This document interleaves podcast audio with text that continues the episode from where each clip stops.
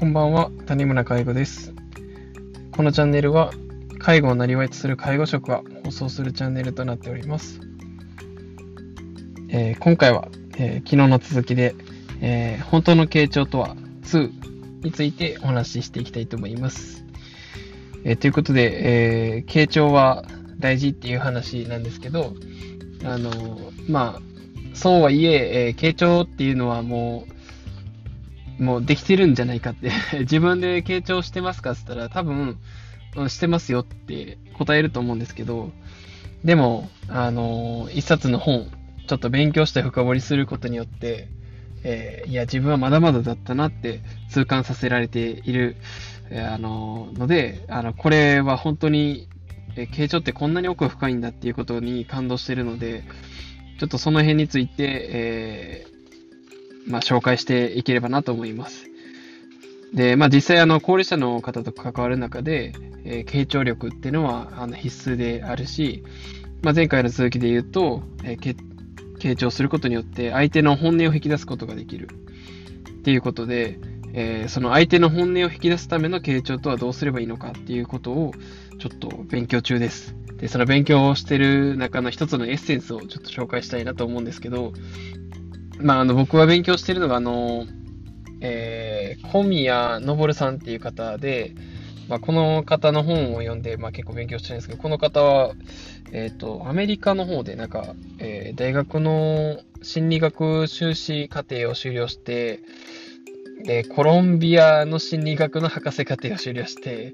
まあ、とにかく、あの、外国ですごいあの活躍されて、その後に、まあ、今は大阪の、えー、経済大学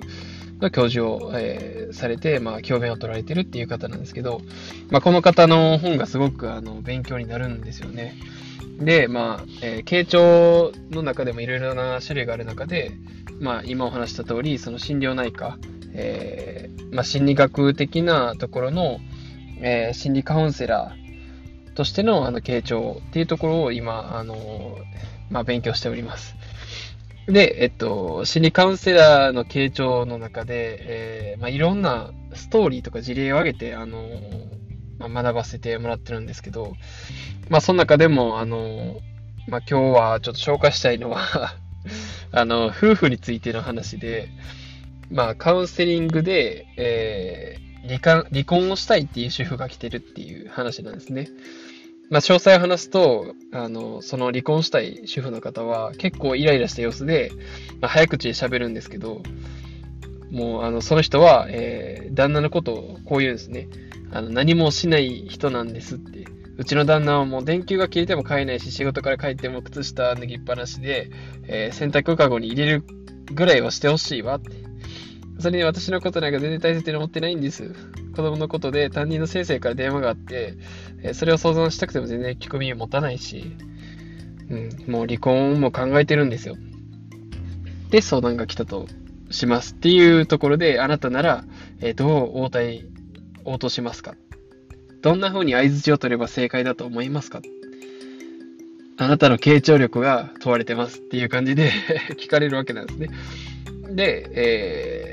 まあ、そうなんですね、大変ですね、って僕が言ったら軽く、えー、話をしちゃうんですけど、いや、本当そこの、えっと、奥深さっていうのが、あの、感じられるこの人の教えてもらうことが、まあ、この人は、えー、靴下を、えー、洗濯物に入れないとか、あの、ね、靴下を脱ぎっぱなしとか、なんかそんなことに腹を立ててるんじゃなくて、まあ、もちろん腹を立ってるんですけど、何よりもこの人のまあ自分でもおっしゃってるんですけど、自分を大切にしてくれてない子供のことも、え全然大切に思ってないんじゃないかっていうところが、えー、もう辛くて、えー、もう絶望的なんだって。まあこれがこの、えー、相談、話しての、あの、本音なんじゃないかっていうところで推察してるんですけど、うん、まあなるほどなって。まあ確かに、あの、靴下、脱ぎっぱなしにすんの嫌ですよねとかっていう風に共感しちゃダメっていうことですね。いや、本当のこの人の本音の部分で共感して相槌を取らないといけない。それが、あの、相手の本音を引き出すための、えー、まあ、相槌なんですね。で、えー、そういう風に、あの、本音を引き出すえー、するためには、やっぱりあの、相手、話し手の、あの、まあ、身になって、話し手の視点で自分も実際その立場になって考えるっていうことが大事っていうことなんですけど、まあ、それは実際、あの、難しいので、もうここからは鍛錬かなと思うんですけど、で、その中でも今さっき挙げた、あの、靴下も洗濯物に入れないし、で、えー、子供のことも全然話聞いてくれないっていうことに対して、まあ、あの、失敗事例を結構たくさん、あの、教えてくれるんですけど、例えば、あの、子供はいるの。離婚したら子供はかわいそうよて応対するっていう。まあ、これはダメなのは僕でもわかるんですけど、まあ、もしこれ子供いるん、子供いてたら子供離婚したらかわいそうやん。まあ、まっとうなんですけど、これっていうのは、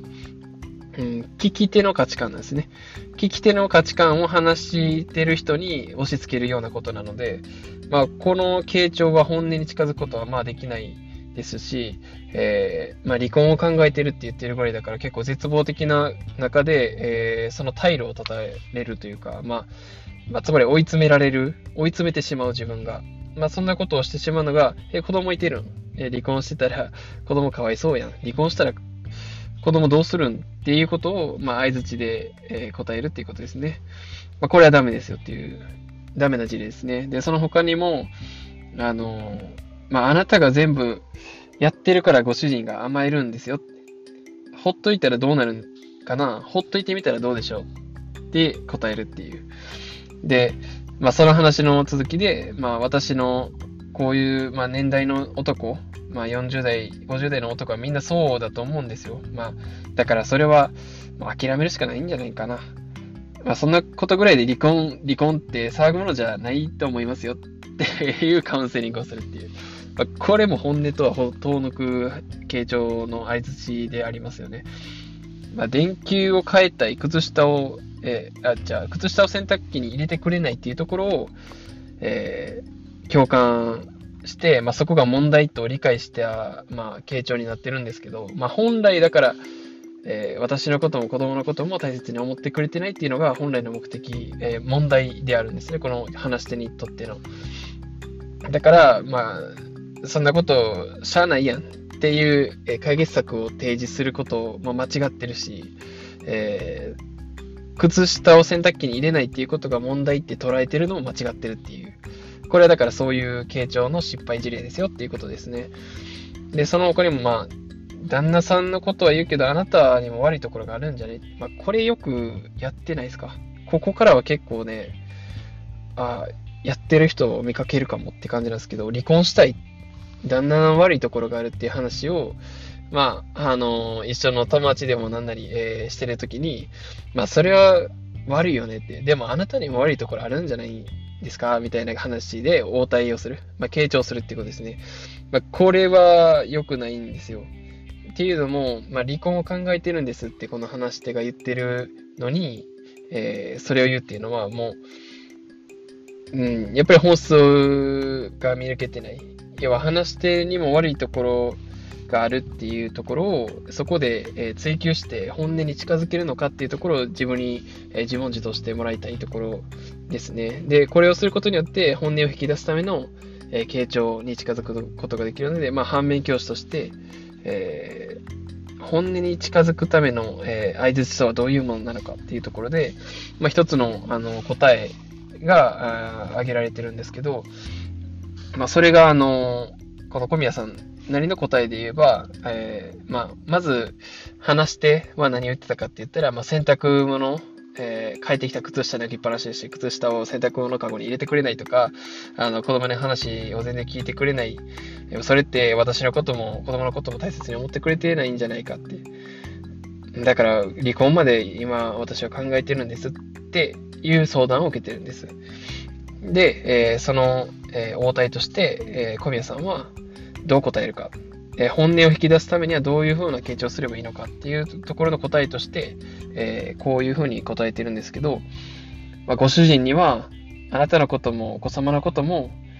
大切にしてほしいのに、それが感じられなくて本当にご不満なのですねって。で離婚まで考えていらっしゃる、えー、ご家族への、まあ、愛情も感じられないし、えー、まあ、それほど辛いし、絶望的に感じてるんですね。で、いうのが、えー、まあ、正しい傾聴なんですね。まあ、これはだから本質をついた、えー、本音に導く、本音に近づくための傾聴だということなんですけど、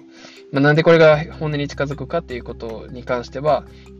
まあ、靴下を洗濯物に入れてくれないとか、えー、子供の話を聞いてくれない。で、何よりも一番その離婚まで考えるくらい自分のことを大切に思ってもらいたいって思ってるっていうことなんですね。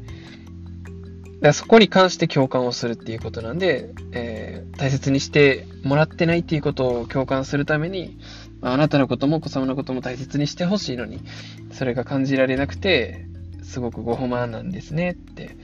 まあ、これが、だから、えー、本質的な本音に共感をするっていう。で、えー、離婚っていうところにも共感する相槌として、えー、離婚まで考えていらっしゃる。ご家族への、えー、まあ、ご主人の、ご主人からの愛情が感じられずに、まあ、それほど辛いし、絶望的に感じてるんですね。っていうことによって、もう離婚まで考えるくらい、もう絶望的に感じてるっていうことに対しての共感をするっていう。でこの2つ、2ポイントですね、大切に思ってもらいたい。えー、離婚を考えるくらい絶望的。この、えー、2つのポイントを、えー、共感するっていうのが今回の、あの、まあ、傾聴に関する、えー、正しいうなずき、返答の方法っていうことで、まあ、紹介が上がってるんですね。いや、深いなと思いませんか、これ。そこまで考えれてないなって、相手の話をそのまま、へえ、いや、それは大変ですねって答えちゃうんですけど、僕やったら。でも、そこをこういう風に質問で返すわけでもないですよ。ただこれは共感してるだけなんですけど、いや、大切に思ってもらいたいって思ってるのに、全然大切に思ってもらえてないのがすごく嫌な、まあ、不満なんですねっていう風にお答えしないといけないっていう。まあ、むしろそういう風に答えることによって本音に近づけて、もっと本質的な問題に、えー、の話について話ができるっていうことなんですよ。いや、傾聴って深いなって思いません？すごいなって。まあ、これ普段から、まあ、話をするときに相手の本音を引き出すことっていうのは練習できることだと思うんで、まあ、僕はちょっとこの本を読みながら傾聴についてもっともっと深掘りしていきたいなと思いますので、また、えー、傾聴シリーズ、えー、続けて、えー、放送していきたいと思いますので、えー、今回は、えーまあ、相手の、えー、本音を引き出すための傾聴とは何なのかっていうお話をさせていただきました。えー、まだまだ道半ば、谷村介護でした。バイバイ。